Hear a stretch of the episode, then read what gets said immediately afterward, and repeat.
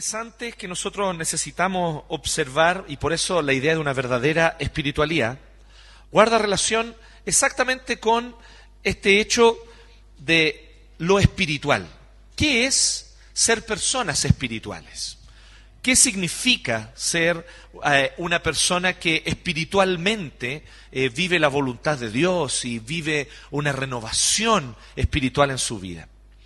Yo creo que de algún modo hemos cometido a veces el error de perder de vista que el Señor quiere que nosotros vivamos vidas de renovación constante en nuestros espíritus y en nuestros corazones. Dios quiere eso. Dios nos invita a eso, Dios nos llama a eso.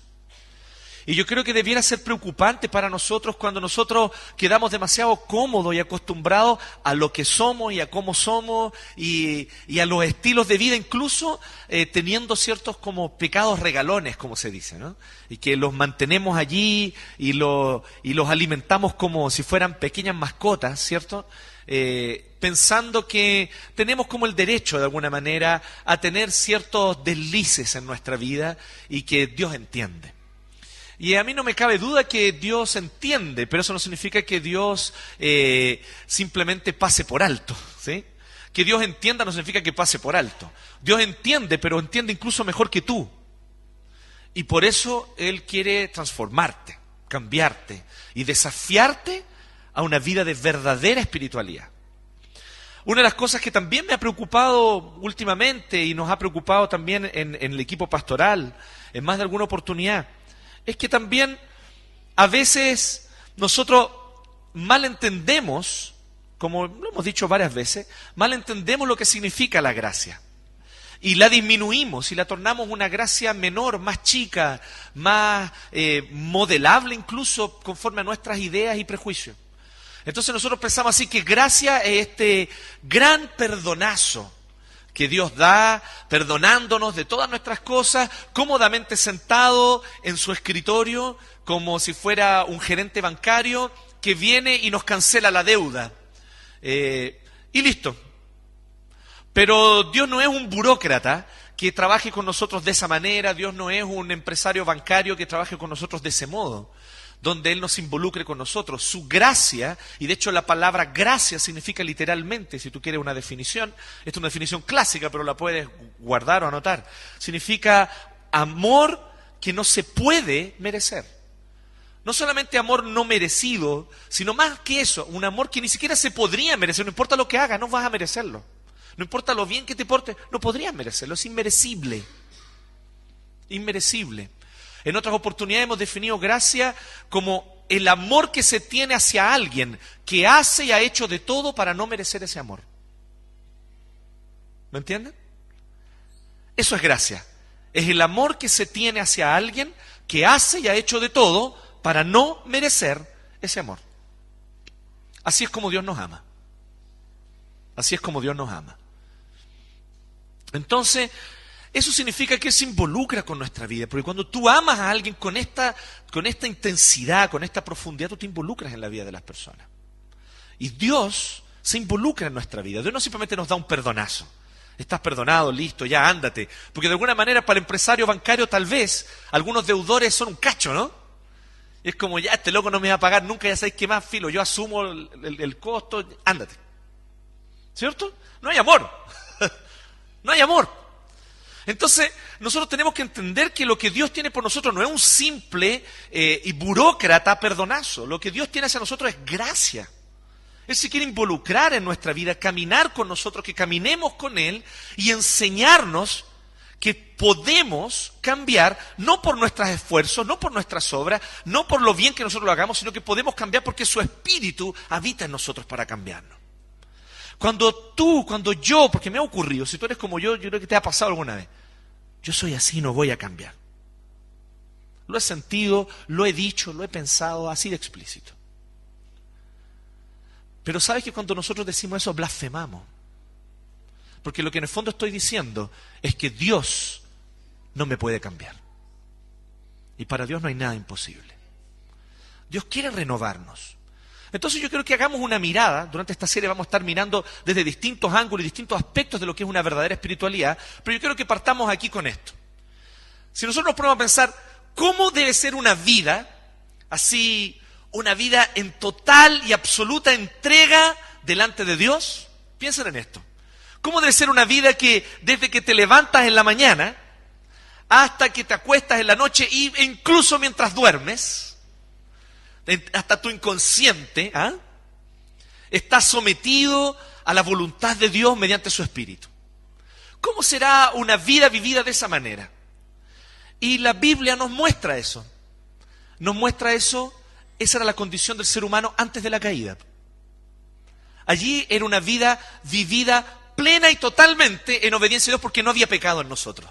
No había pecado en la humanidad. No había esta inclinación que nosotros tenemos hoy desde nuestro nacimiento a desobedecer a Dios. No había en ese tiempo. Así que Adán y Eva vivían en una plena, absoluta y completa armonía, comunión con Dios. Todo lo que hacía era para la gloria de Dios. Entonces pensemos en esto. ¿Cómo era una verdadera espiritualidad? ¿Cómo se ve una verdadera espiritualidad? Y aquí hay un vislumbre. Si nosotros miramos a Génesis 1, aquí quisimos focar en 26 al 28, pero si focamos más allá, si vamos a Génesis 1, y dos, nosotros vamos a entender que efectivamente la manera como vivía el ser humano en ese tiempo era una verdadera, genuina espiritualidad de principio a fin, cada minuto de su vida. ¿Y cómo tú te imaginas que sería una vida totalmente consagrada a Dios? Aquí me gusta esto porque nosotros tenemos unas ideas muy curiosas. ¿ah? ¿Cómo es una vida consagrada a Dios? Y nos imaginamos así como una vida así como austeridad, de austeridad, de sandalias de cuero, sandalias de cuero tiene que ser, de, de sin duda alguna, de barbas largas, ¿sí? Eh, una vida espiritualidad sería una vida de, de, de mucha oración, orar, orar, todo el día. No estar preocupado con estas mundanalidades tales como trabajar.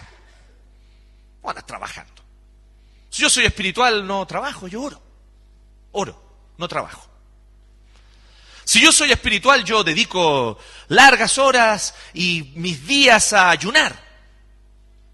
Y en este ayuno entonces yo me abstengo de comidas y de cosas que, que, sean demasiado placenteras, porque ahí hay un detalle. El verdadero espiritual, pensamos nosotros, es alguien que se abstiene de los placeres. Cuando algo es placentero, no, no. Yo no, eso es demasiado placentero. Yo soy alguien que mortifica mi propia carne, mis deseos y mis placeres. Pero esa visión que nosotros tenemos como un poco monacal, ¿cierto? Así como de monje, ¿ah? De la espiritualidad, ¿es la visión bíblica de una verdadera espiritualidad? Entonces, ¿qué tal si nosotros miramos a un hombre sin pecado para ver la verdadera espiritualidad? Y sin duda alguna, podemos partir con Adán antes de la caída.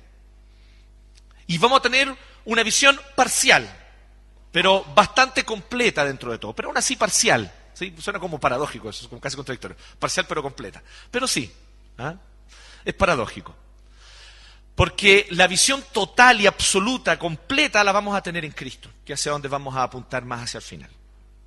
Pero veamos eh, cómo era esta vida de espiritualidad nosotros vemos que Dios crea al ser humano y dice lo siguiente. En el 26 Dios eh, razona consigo mismo. Eh, muchos teólogos han afirmado que este es el consejo trinitario, el consejo divino. ¿sí? Eh, es en el cual el principio es básicamente el siguiente, voy a simplificarlo, pero la idea es básicamente esta. Dios no se aconseja con nadie porque no hay nadie que pueda aconsejar a Dios, porque no hay nadie que sepa más que Él. Obvio. ¿Cierto? Así que Dios no le pide consejo a nadie, excepto a sí mismo. A sí mismo se aconseja. ¿Sí? Y en este consejo divino, muchos ven aquí una posible eh, pre-revelación de lo que es la Trinidad. El Padre, el Hijo y el Espíritu Santo tomando una decisión. Hagamos al hombre, hagamos al hombre a nuestra imagen conforme a nuestra semejanza. Así decía la, versión antigua y la nuestra aquí que nosotros estamos leyendo en la NBI, más o menos lo mismo. Hagamos al ser humano nuestra imagen y semejanza. Imagen y semejanza es simplemente eh, una una forma literaria en la cual se quiere enfatizar algo. No es que imagen sea una cosa y semejanza otra. Hay muchos que especulan y se van en volada de que imagen significa el aspecto espiritual y semejanza significa el aspecto racional y no. Eso es pura, puro escolasticismo que no tiene fundamento bíblico. Bíblicamente, simplemente es muy común a esto en la lengua hebrea usar dos palabras que incluso son sinónimas con el propósito simplemente como de enfatizar algo. ¿sí? Así que dice que conforme a nuestra imagen, conforme a nuestra semejanza, Dios está enfatizando. Y eso es interesante, que utilice dos palabras sinónimas para enfatizar algo, igual es algo para prestar atención. Está enfatizando, Dios está haciendo un énfasis, es, pongámoslo así, en ese tiempo no había subrayado. Entonces era la manera de subrayar en la lengua hebrea. Era repetir, a veces incluso se llega a repetir la misma palabra. Tal vez ustedes han leído, por ejemplo, en la Biblia que dice que los, querubines cantaban al Señor y cantaban santo, santo, santo. Es una manera como de, de ponerle negrita y subrayado. ¿Sí? Entonces, tres veces la misma palabra. Aquí en el caso nosotros tenemos dos sinónimos, no es exactamente la misma palabra, pero sinónimos. La idea es un énfasis, un subrayado. Dios quiso que realmente nosotros, la humanidad, el ser humano, lo reflejáramos a Él. O sea, fuimos creados como seres espirituales. La espiritualidad, y aquí nosotros tenemos el primer principio, la espiritualidad de nuestra vida no es un aspecto más para cultivar. La espiritualidad de tu vida y de mi vida es la raíz de donde procede todo lo demás que nosotros podamos hacer, pensar o desempeñar en este mundo. Tus sentimientos, tus emociones provienen de tu espiritualidad. Tus pensamientos, tus razonamientos provienen de tu espiritualidad. Tu personalidad está definida por tu espiritualidad, por cómo es tu relación con Dios, cómo es tu relación con la divinidad y cómo es tu relación con lo que Dios te entrega día a día. El fundamento, la raíz, de ahí mana todo lo demás. La Biblia dice esto de otra manera allá en Proverbios. Sobre toda cosa guardada, guarda tu corazón. ¿Qué es el corazón? El centro espiritual del ser humano. Sobre toda cosa guardada, guarda tu corazón. ¿Por qué? Porque del corazón mana la vida, fluye la vida. O sea, el corazón es la fuente de donde salen tus pensamientos, tus palabras. ¿Se acuerdan que Jesús decía eso? Jesús decía, de la abundancia del corazón habla la boca. Entonces, nosotros podemos ver que el corazón, el centro espiritual del ser humano, es literalmente la raíz de todo. Dios nos crea su imagen y semejanza, significa que tú y yo somos esencialmente seres espirituales. C.S. Lewis tiene una frase, siempre hay que citar a C.S. Lewis, si no, si no, no. Y C.S. Lewis tiene una frase donde él dice, no es que yo tenga un alma sino que soy un alma que tiene un cuerpo. ¿Sí? C.S. Lewis, reflejando gran parte de la tradición cristiana medieval, lo expresa en estas palabras. Tal vez un poquito dualista todavía para algunos reformados más, más, más hincha. Entonces, pero eh, igual es interesante que notemos lo que él quiere decir, que la raíz de, nuestro, de nuestra vida entera es lo espiritual.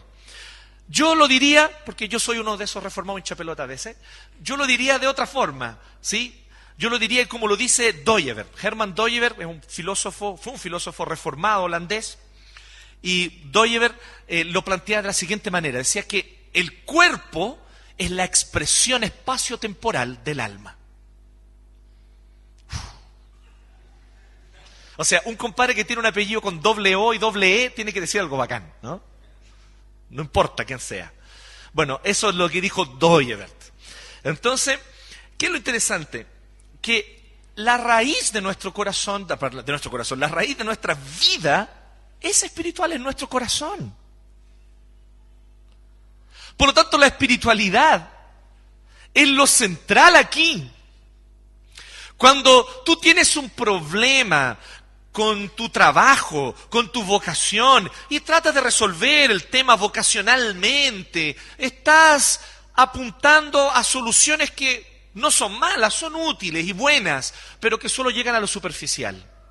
Porque la verdadera raíz de tu crisis vocacional es tu espiritualidad. ¿Has entendido tú cuál es el llamado que Dios te ha hecho para tu vida? Cuando tú tienes un problema sentimental con tu pololo, con tu polola, con la persona que te gustaría que fuera tu polola. El problema no es simplemente eh, pedir consejo para ver cómo me acerco y cómo... Yo tengo que ir a la raíz espiritual porque allí es donde mana mi vida. ¿Qué es lo que el Señor quiere? ¿Y cómo yo puedo obedecer la voluntad de Dios que además, entre otras cosas, me da principios para que yo tome mis decisiones? Que es una cosa que olvidamos tremendamente. La Biblia nunca nos dice que Dios nos va a decir quién es la persona con la que Él quiere que nos casemos. Eso no es bíblico. Dios te pone principios para que tú tomes tu decisión. Porque no importa con quién te cases, van a ser incompatibles y no pueden llevar adelante una vida matrimonial juntos, sin el Espíritu de Dios. O, si es que no son cristianos, gracia común, que igual es el Espíritu de Dios, permitiendo que esas personas puedan amarse. Pero es así. Entonces, esa idea como que tengo que buscar la media naranja, ¿no? soberana estupidez, eso no existe. Nadie es media naranja de nadie. Nadie es media naranja de nadie. Desháganse de esa idea. Con quien se casan va a ser difícil. Eh, lo importante es saber que hay pacto y que el pacto se mantiene. Entonces, es un tema espiritual. Volvemos a lo espiritual nuevamente. Entonces nosotros tendemos muchas veces a buscar soluciones superficiales y no ir a la raíz espiritual de los conflictos que tenemos nosotros o los conflictos con otros. No vamos muchas veces a la raíz espiritual. Debemos ir, porque toda la existencia es espiritual. Toda la existencia tiene una raíz espiritual. Así que Dios nos crea su imagen y semejanza, y me gusta mucho el 28, porque el 28 parte dando a entender que Dios quiere esta relación con nosotros a través de su bendición sobre nuestra vida. Así que yo quiero decirte algo. Como es tu relación con Dios, determina, determina totalmente cómo será tu relación con los demás, cómo será tu relación con el mundo. La raíz de tu vida es espiritual. Así que la primera y fundamental pregunta que debes hacerte hoy, esta mañana, es ¿cómo está mi relación con Dios? Y yo no te estoy diciendo porque a veces tú puedes decir, está súper bien. ¿Y por qué está súper bien? Porque esta semana oré todos los días. Y más de 40 minutos, pastor. Y además, leí la Biblia. Todos los días. Tres capítulos diarios, por lo menos. Y si tú me dices eso, yo te digo, ¿sabéis qué? No me sorprende y no te voy a alabar ni te voy a aplaudir porque estás haciendo tu pega. Eso es lo mínimo. Pero además de eso, lo que me impresiona es que a veces nosotros podemos estar en realidad sintiéndonos bien, no porque nuestra relación con Dios esté bien, sino porque nos sentimos bien en nuestra autojusticia. Oré toda la semana, leí la Biblia toda la semana, estoy bien con Dios. El corazón, después de la caída, es engañoso. Qué terrible, ¿no? te puede dar una falsa confianza. Y tú llegáis aquel domingo diciendo, wow, mi relación con Dios está por las nubes. Y no, tú estás por las nubes porque estás inflamado de tu autojusticia. Te fumaste así un joint de autojusticia. Y llegaste aquí, wow, ¿ah? en las nubes, inflamado de tu ego. Te inyectaste el ego. Curioso, ¿no? Entonces, ¿a qué es lo que le llamamos una buena relación con Dios? Es una relación de dependencia de Él. Y eso es algo más bien del corazón.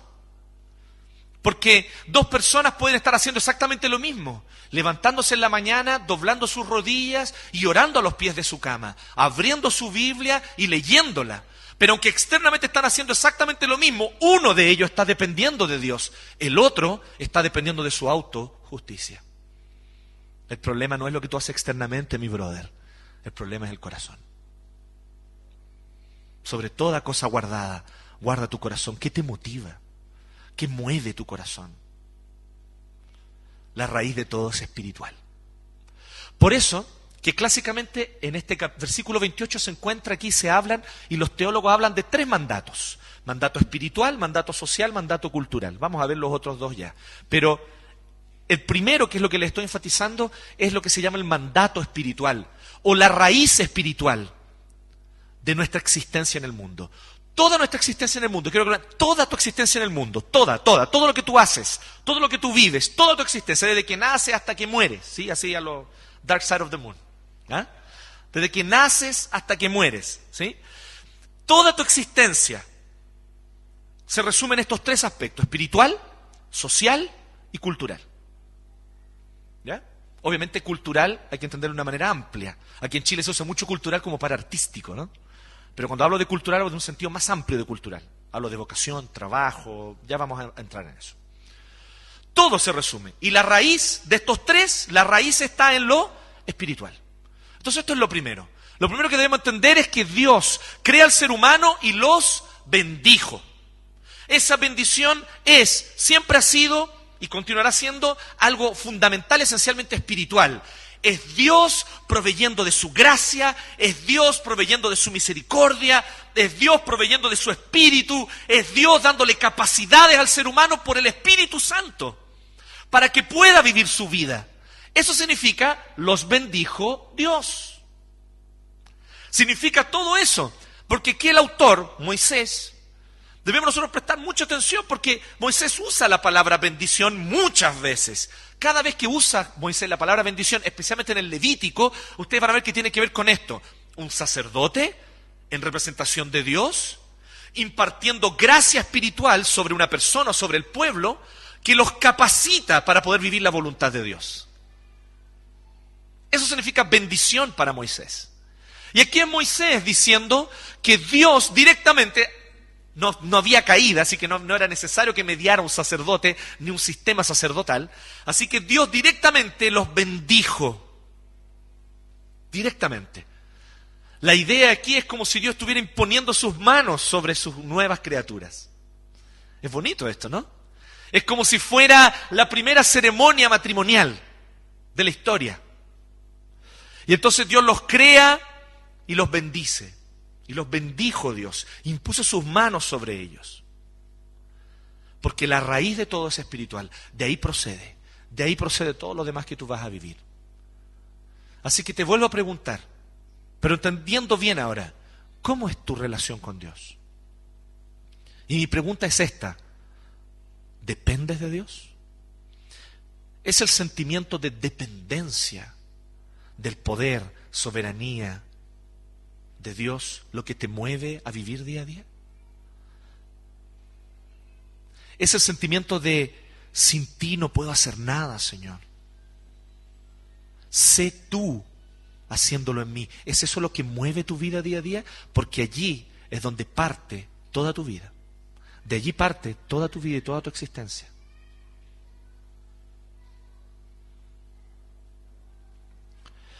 Así que observemos esto con atención. La raíz de todo, nuestra existencia, es espiritual. Lo que los, los antiguos teólogos llamaban el mandato espiritual. Y los bendijo Dios. Pero ahora ustedes van a ver que hay algo muy interesante.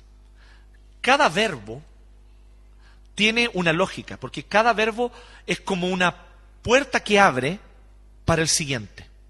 ¿Sí? Cada verbo permite que el siguiente sea una realidad.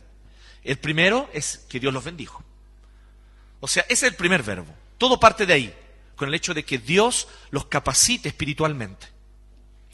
Los bendijo Dios con estas palabras. Sean fructíferos, o sea, sean fecundos, sean fértiles porque son fértiles pueden multiplicarse. ¿Se ven? El verbo ser fértiles abre la posibilidad del verbo siguiente. Porque se multiplican, ellos pueden llenar la tierra.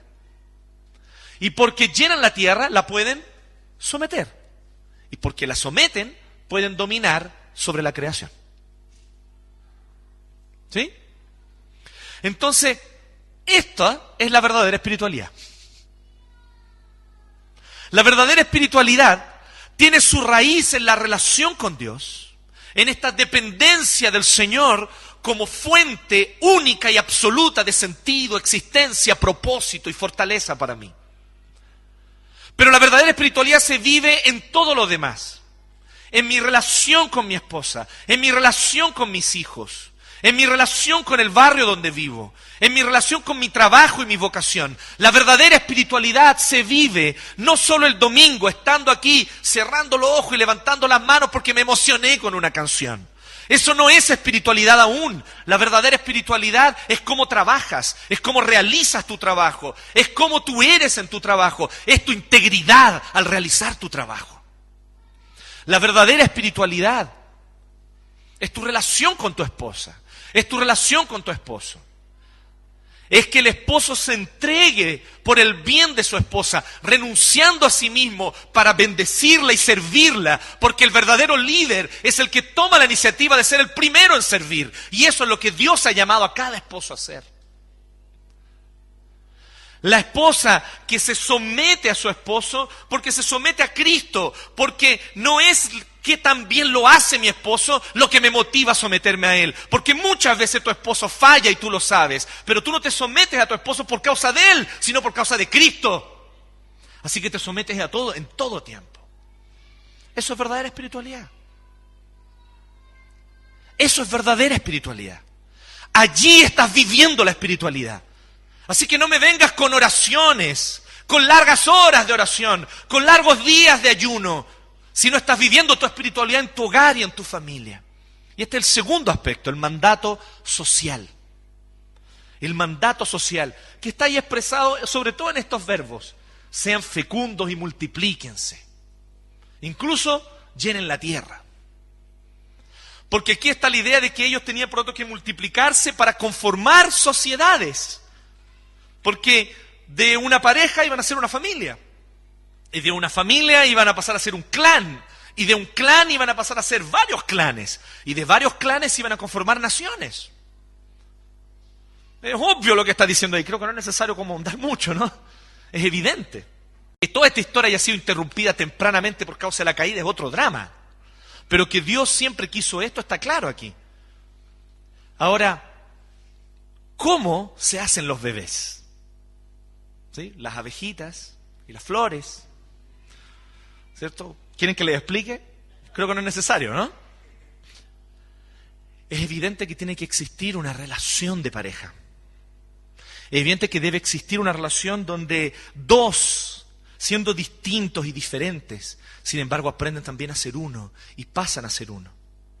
Incluso si tú te pones a pensar, esta es otra manera en la cual podemos reflejar y ser imagen y semejanza de Dios, reflejando a Dios, porque Dios es tres personas distintas y un solo Dios. El Padre no es el Hijo, el Hijo no es el Padre, el Espíritu Santo no es el Padre ni el Hijo, los tres son personas distintas. Y siendo tres personas distintas, son sin embargo uno solo y el mismo Dios. Un solo Dios, el gran misterio de la Trinidad. Qué privilegio es que Dios nos llama en la vida matrimonial a reflejar el misterio de la Trinidad.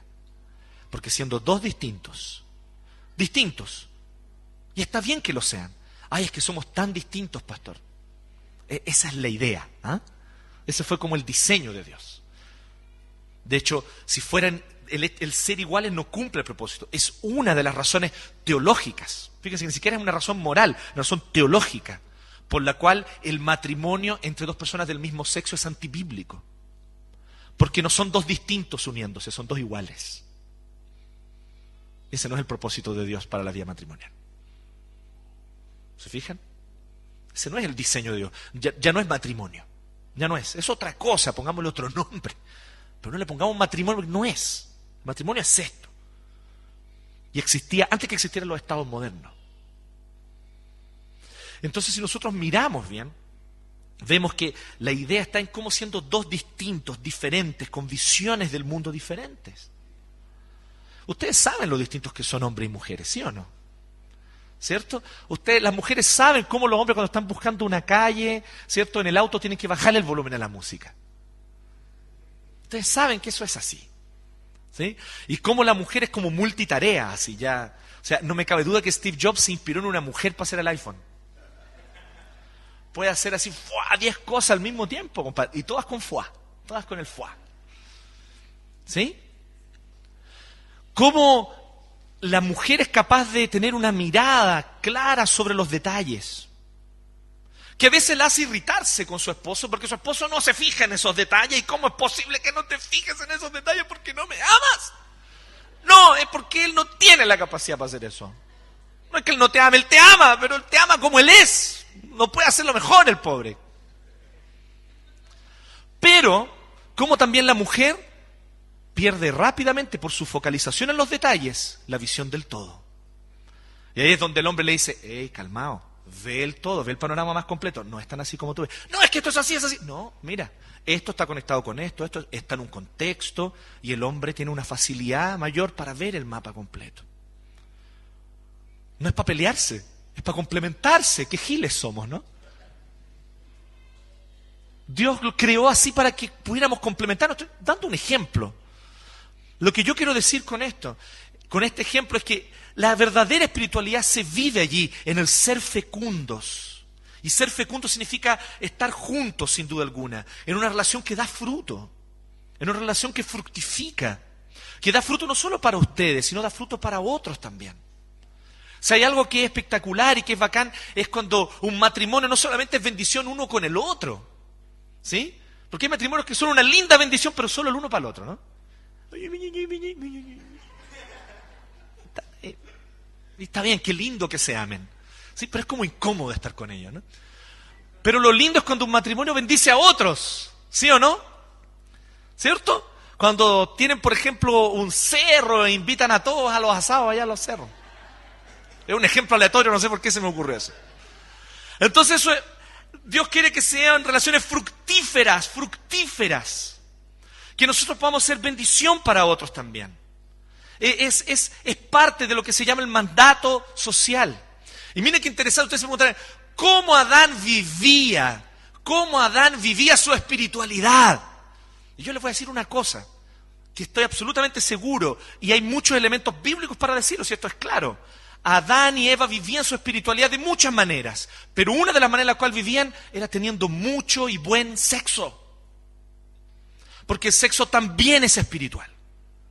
Cuando hombre y mujer, marido y esposa se unen en un compromiso de pacto perpetuo, la relación sexual de entrega el uno hacia el otro glorifica a Dios. Pero nosotros tenemos una herencia medieval influenciada por el dualismo griego, que nos llega por el catolicismo romano, de que el sexo es sucio. El punto, hablemos de Navidad, por ejemplo. El punto que algunos dicen, ¿cuál es el punto de que María haya sido virgen y que Jesús haya nacido de una mujer virgen? El punto no es porque siendo virgen era pura. Esa es una soberana estupidez.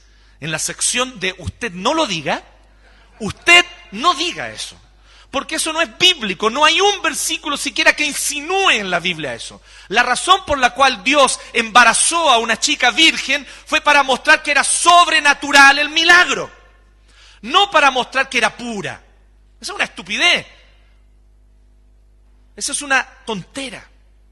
La mujer que disfruta el sexo, que ama a su esposo, que se entrega a él y que disfruta la relación sexual es una mujer espiritual es una mujer espiritual. La mojigatería no es espiritual. Y yo te lo voy a demostrar, no ahora, si Dios quiere el otro año, con Cantar de los Cantares. Cantar de los Cantares habla de un esposo y una esposa que se aman en un pacto perpetuo. Y la esposa es la que habla más sobre el placer sexual, la que habla primero y la que habla más abiertamente. A ella le encanta de repente así, oh, echo de menos a mi esposo, oh, ¿qué daría por estar con él? Que me abrace, que me acaricie, que... ¿Y cuál es la lamentable herencia? La herencia penca que hemos recibido del catolicismo romano en eso y en muchas otras cosas más. Pero eh, esa cuestión de que, que, es sucio el sexo. Que no, que la mujer que es santa, no, ella es mojigata, ella no. No, la mujer que es santa disfruta el sexo con su esposo. Sed fecundos. Sean fecundos. ¿Sí? No necesito hablar del hombre porque el hombre todos saben que disfruta del sexo.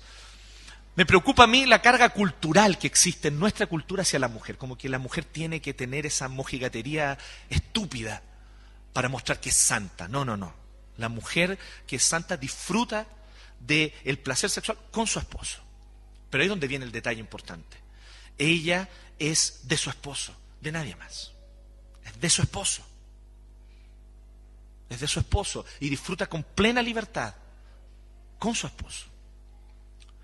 Entonces todas estas cosas son espiritualidad. vamos empezando a abrir la mente o no entendiendo bíblicamente qué significa la verdadera espiritualidad.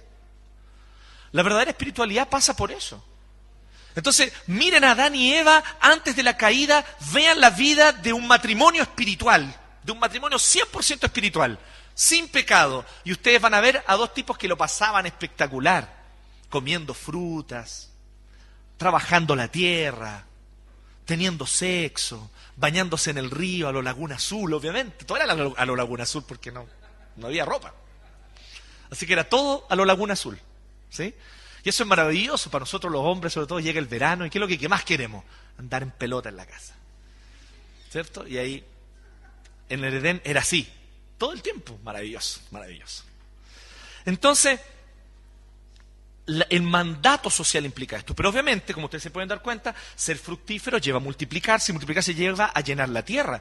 Así que cuando tú ya no tienes un clan, sino diez clanes, y esos clanes se organizan, y esos clanes tienen que pasar a entenderse, dividirse territorio, ¿ustedes se dan cuenta de lo que tendría que pasar aquí? Iba a desarrollarse la economía, iba a desarrollarse la política. ¿Se dan cuenta o no? Nosotros nunca nos hemos dado, no, nos paramos para... Es súper obvio. Yo no estoy descubriendo ninguna cosa secreta en el texto aquí, no hay ningún código secreto aquí. es lógica simple, eso es lo que iba a ocurrir. Y de hecho es lo que ocurrió, pero con la caída entre medio. Pero nosotros tendemos a pensar así como que estas cosas son mundanas, ¿no? Como que a Dios no le interesa la economía y la política. O sea, primero que para pensar eso es porque no leíste la Biblia. Porque si la Biblia habla harto de algunas cosas es de economía y de política especialmente en el Antiguo Testamento, pero no solamente. Entonces las personas piensan así que Dios no estaba interesado en estas cosas, pero está interesadísimo. Entonces, ¿qué va a ocurrir? Tener que organizar la sociedad, aprender a respetarse unos a otros, aprender a respetar los límites, pero también a compartir con generosidad. No solamente de manera tacaña, porque sin pecado no iba a haber esa tacañería, ¿no? De que es que mi cerco está aquí, tú lo corriste un metro, sin pecado eso no iba a existir, ¿me entiendes? Pero es interesante que se iba a desarrollar un orden social. ¿Cómo habría sido ese orden social? Seamos honestos. Es difícil para nosotros imaginar cómo iba a ser ese orden social. Porque nosotros solamente sabemos cómo el orden social se desarrolló con el pecado entre medio. Entonces, como que hay que especular un poquito. Pero que se iba a desarrollar un orden social, y ese es mi punto, se iba a desarrollar un orden social, sin duda. Con reglas tal vez fundamentales, básicas para vivir en sociedad. Con maneras de relacionarse unos con otros, con maneras de organizarse territorialmente. Entonces, si nosotros miramos multiplicarse y llenar la tierra, lleva necesariamente a lo que nosotros llamamos el mandato social. Y aquí es donde viene la pregunta para ti. Tu verdadera espiritualidad, ¿cómo tú la estás viviendo en tu vida, con tu familia, con tu esposa, porque la verdadera espiritualidad es el esposo que sabe guardar silencio, que sabe renunciar a sí mismo, que sabe entregarse por el bien de la esposa. El esposo que se comporta como un hombre, como un hombre de verdad, y no como un niño, no como un adolescente, pataleándole a la esposa sino que sabe comportarse como un hombre de verdad. Sabe renunciar y poner en primer lugar a su esposa. Yo suelo decir que bíblicamente, yo sé que esto suena muy raro, y debe ser la, la, más, más así, no sé por qué no se me ocurrió otro nombre mejor, pero yo creo que la visión bíblica para la vida familiar es una visión patriarcal feminista.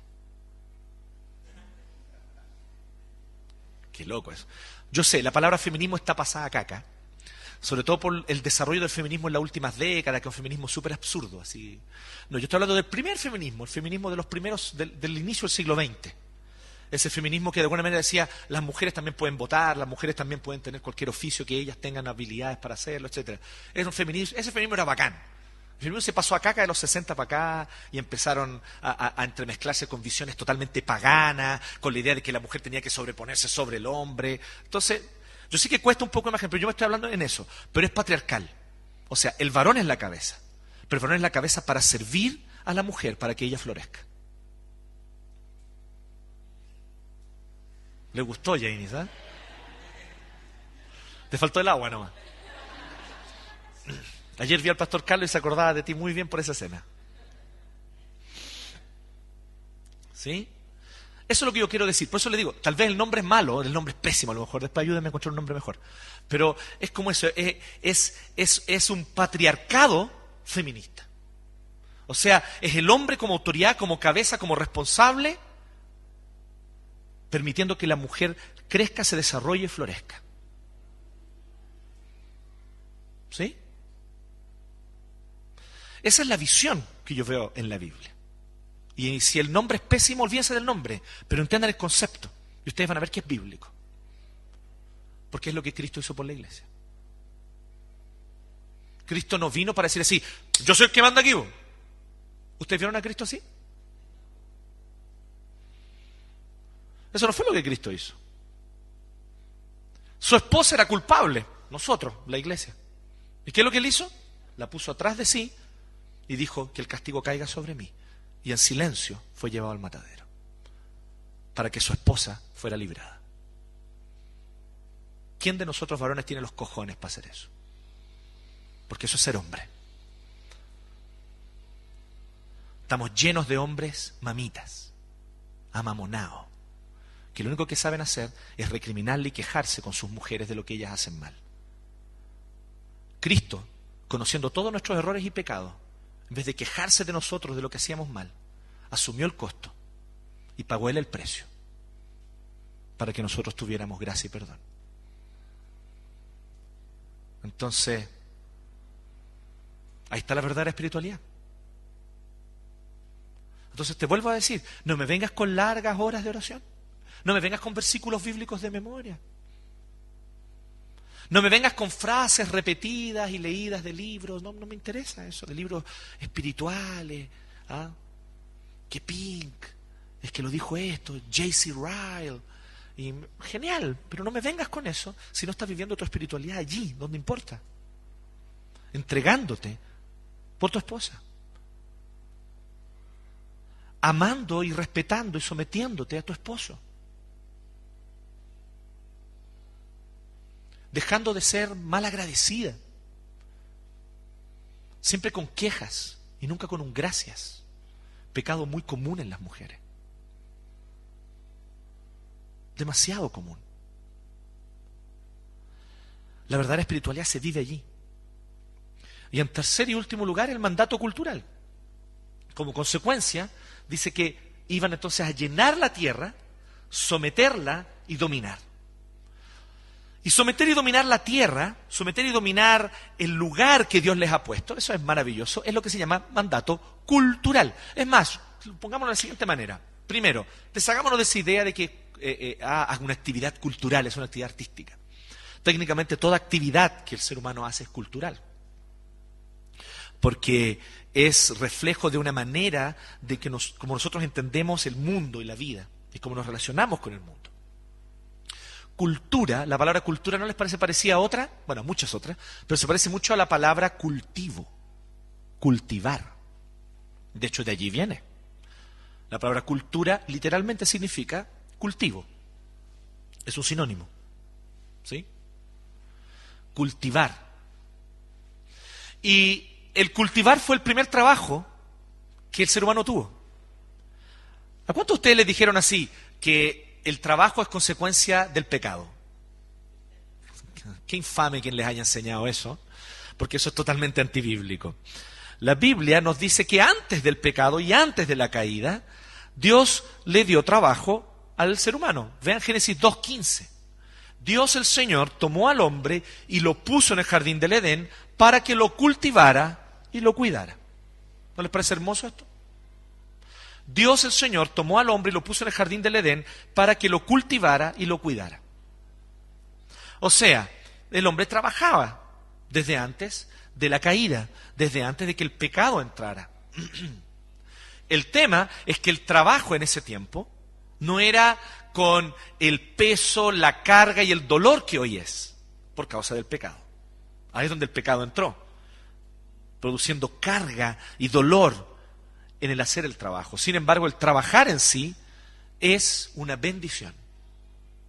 De hecho, ustedes pueden ver que hay gente, yo he conocido personas que, por ejemplo, se han quedado sin pega, pero no sin plata. Tienen ahorros, un buen finiquito, y pueden estar tranquilos por un año o más, si quisieran. Pero pasan dos, tres meses sin trabajar y se empiezan a deprimir. Y uno dice, pero tiene todo, tiene ahorro, la casa es propia. Eh, cuesta entender, ¿no? Y es por, eso, porque nosotros fuimos creados para movernos en el mundo, para hacer algo en el mundo y para transformar el mundo. Y además, otro detalle, ¿cuántos de ustedes han hecho bien la pega y después se, han, se han como felicitado a ustedes mismos? ¿Les ha pasado eso, no? No sean mentirosos, a todos nos pasa, ¿no? Así como, oh, que me quedó lindo esto. ¿Sí? Me quedó, ¿cierto? Oh, no, oye, qué bonito. Eso es un reflejo de quién es Dios. Nuevamente, Dios nos creó a su imagen y semejanza.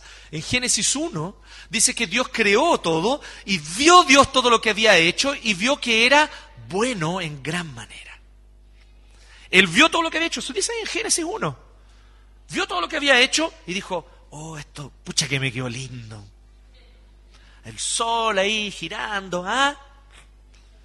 Voy a poner, voy a poner una, una, una, unas órbitas elípticas, así como para confundir por muchos siglos a los occidentales, hasta que Kepler las descubra, porque obviamente Dios ya sabía de Kepler y lo había predestinado desde la fundación del mundo para que descubriera las órbitas elípticas.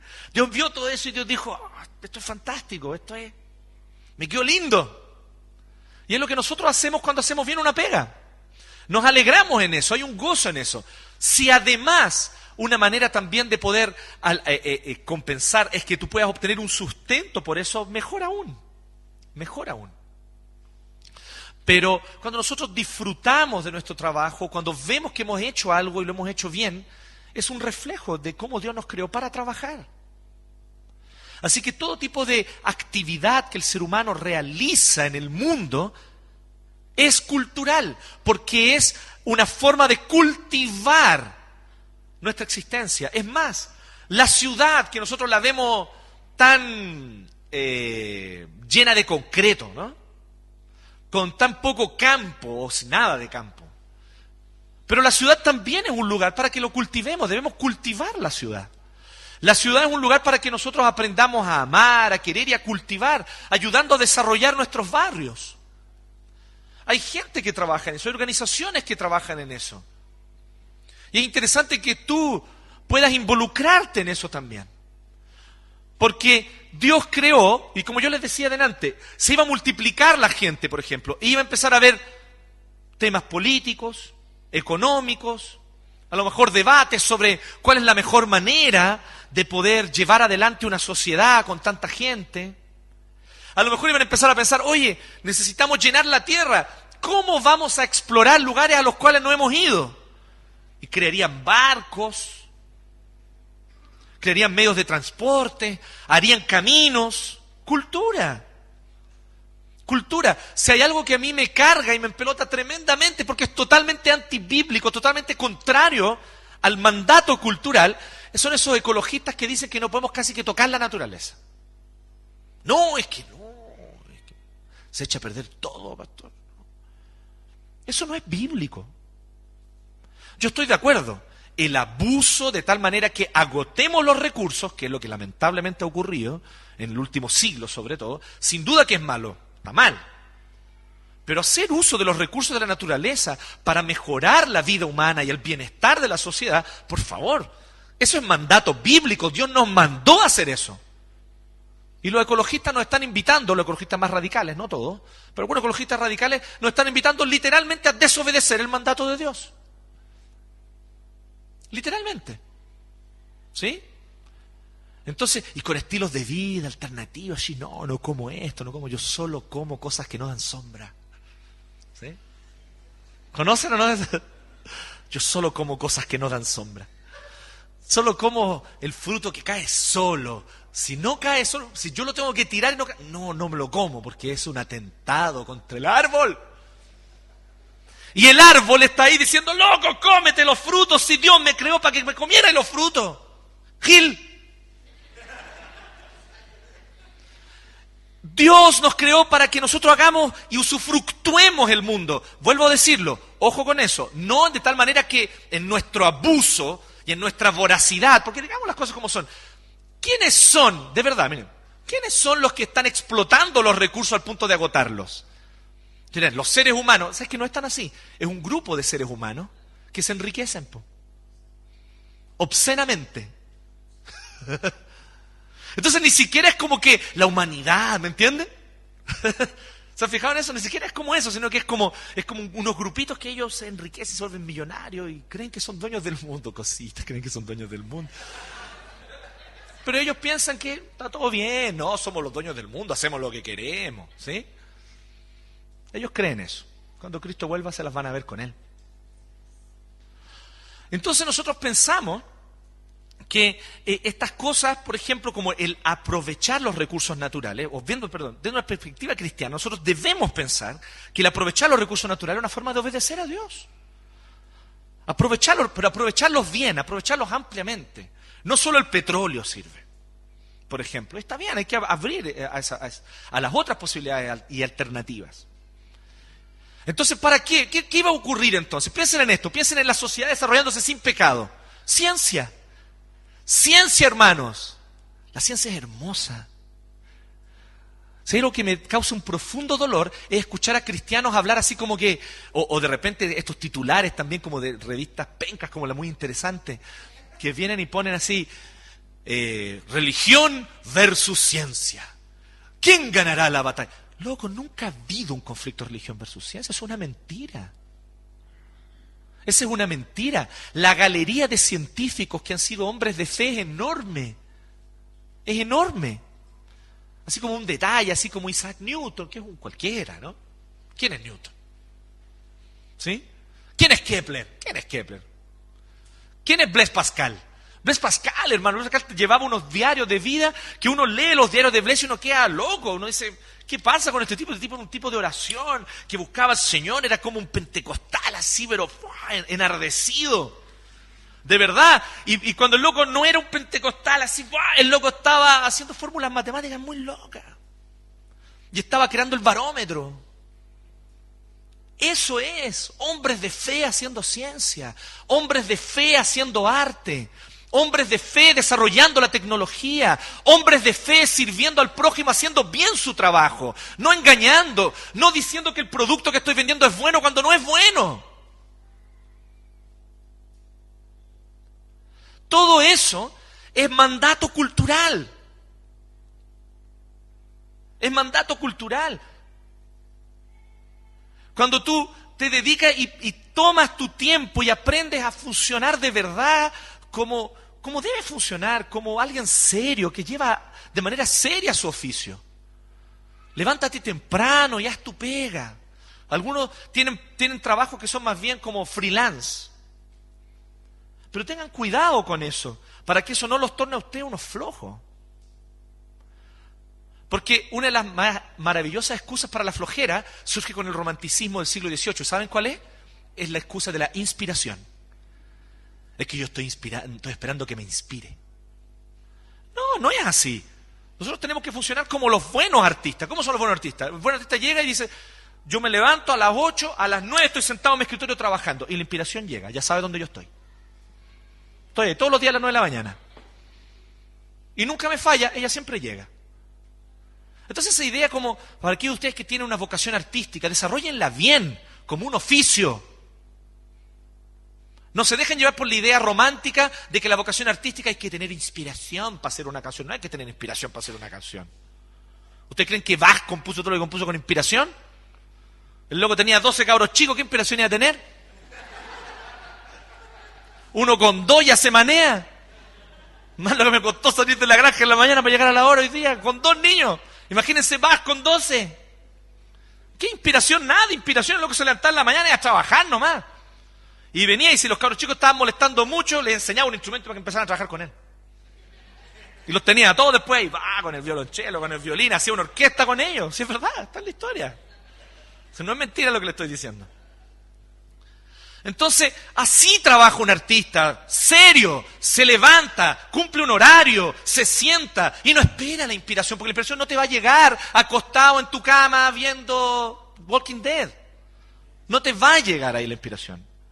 La inspiración va a llegar cuando tú estés sentado y tomando en serio tu trabajo. Porque las musas inspiradoras respetan a los que trabajan. ¿Sí? Usted sabe que estoy hablando en lenguaje metafórico, ¿no? No es que yo crea que existan musas inspiradoras. Por si acaso, ¿no? Porque después van a decir, uy, el pastor es pagano, cree que existen las musas. La influencia de la masonería. Eso lo editamos después. ¿eh? Entonces, este es un problema que nosotros debemos mirar, pero también hacerlo bien. Haz bien tu trabajo, cualquiera que este sea. Si tú no tienes un jefe, una oficina donde ir, hazte tu espacio y sepáralo y compórtate como un pro. Sé pro en lo que estás haciendo. Siéntate, separa el espacio, trabaja. Pero Dios nos llamó a servirlo a través de nuestra vocación y a hacer bien el trabajo que nos tocó hacer. Eso es mandato cultural, mandato cultural. Someter la creación, dominar la creación. Es eso. Y cuando nosotros estamos contribuyendo al bienestar de la sociedad a través de nuestra vocación, estamos viviendo verdadera espiritualidad. Entonces te vuelvo a decir, no me vengas con que oraste muchas horas. No, es que yo oré, es que ayuné largas horas. Si no te levantáis a trabajar, no eres espiritual. No, es que yo oré, me levanté tempranito hasta las 5 de la mañana. Me duché con agua fría, me puse el silicio y oré hasta las 9. Ahí me volví a acostar. Hasta las 3 de la tarde. No, Eso, entonces no eres espiritual. Entonces estás como el fariseo de la parábola de Jesús, orando contigo mismo, no estás orando al Señor. Esa oración no te está transformando. El que ora, trabaja. Lutero tenía una frase muy interesante, ¿no? Y también el que trabaja, ora.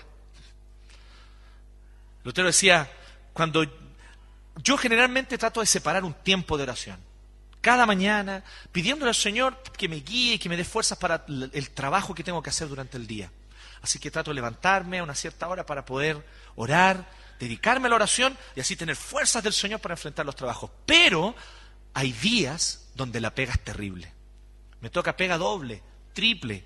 Tengo que visitar lugares, tengo que hacer más clases, tengo que hacer un viaje y atender los negocios y aconsejar a un príncipe con, en fin, toda esa pega tenía Lutero. Lutero era casi un consejero de los príncipes de Alemania por un tiempo, llegó a tener un trabajo muy importante en eso, como teólogo y como pastor. Entonces cuando llegan esos días donde es doble la pega y estoy demasiado ocupado, entonces me levanto aún más temprano y oro el doble. O sea, ¿cuál es la lógica de Lutero? Estoy demasiado ocupado como para no orar. Esa debería ser nuestra lógica. Pero en la espiritualidad mediocre, evangélica que hemos estado viviendo en las últimas décadas, ¿qué es lo que nosotros pensamos? Estoy demasiado ocupado para orar. Tuve tantas cosas que hacer que dejé de orar. Se me olvidó orar. Así somos, ¿sí o no? Ese es nuestro pecado, el pecado de nuestra generación. Es hora de arrepentirnos de eso. Nuestra lógica tiene que ser la de Lutero. Cuando estoy muy ocupado, necesito orar más aún, porque tengo más cosas que hacer y necesito más del Señor, más de su sabiduría, más de su espíritu en mí.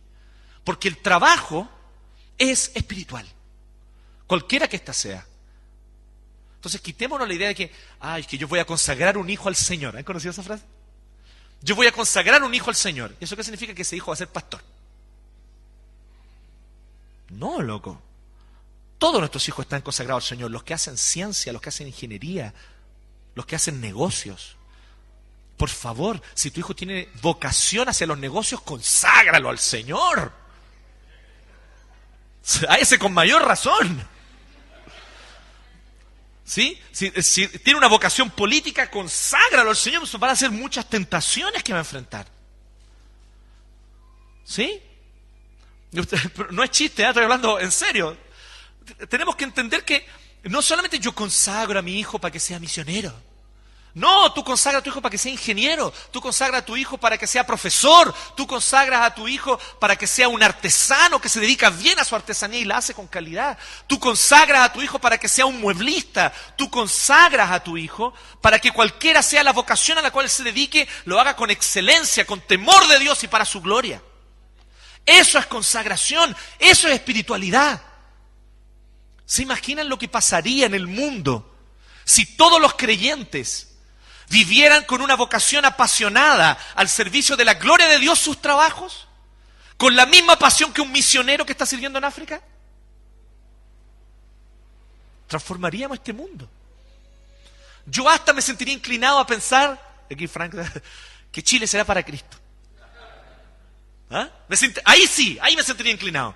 Si realmente todos viviéramos nuestras vocaciones de esa manera. De esa manera consagrar mi sala de clases como profesor, orar por mis alumnos. ¿Cuántos profesores que son cristianos oran por sus alumnos? No, ¿saben lo que hacen? Se quejan de sus alumnos. Deben sacarle fotocopia a esa lista, llevársela a la casa, pegarle en la pared y todos los días de la mañana orar por cada uno de ellos. Aunque ustedes no crean, yo conocí a una profesora que hacía eso. ¿Sí? Viví con ella porque era mi tía. Ella oraba por sus alumnos doblaba sus rodillas por cada uno de ellos. Eso es alguien que consagra su vocación al Señor. Cuando dicen así, ah, soy un músico, voy a consagrar mi instrumento. Y eso significa que solo van a cantar canciones cristianas. Nada que ver, eso no es consagrar el instrumento. Es hacer bien tu pega, toca bien, loco. Parte por eso, toca bien. Dice, no es que estoy consagrando el instrumento al Señor y me sé tres notas y canto Marcos Witt con esas tres notas. Y pienso que eso está consagrado. No. El instrumento consagrado es mucho más que eso. Toca bien, desarrolla bien tu habilidad. Practica. Es que no sé leer. Ah, aprende a leer partitura entonces. Si quieres hacer la bola en serio, hazla bien. Deja de ser analfabeto musical. Tenemos que aprender eso. Entonces estamos demasiado mal acostumbrados los evangélicos, por causa del dualismo que tenemos, estamos demasiado mal acostumbrados a la mediocridad laboral. ¿Por qué? Porque nosotros pensamos que el trabajo solamente sirve para tener sustento económico, para dar el diezmo. ¿Han cachado? Eso es básicamente lo que nosotros pensamos. ¿Para qué sirve el trabajo? Me, me aguanto el trabajo, en realidad no me gusta, me carga, lo odio pero voy porque así me dan el cheque y puedo separar el diezmo y así sirvo al Señor. No, eso no es servir al Señor con tu trabajo. Entonces, mandato cultural. Pensemos en estos tres aspectos, espiritual, social y cultural.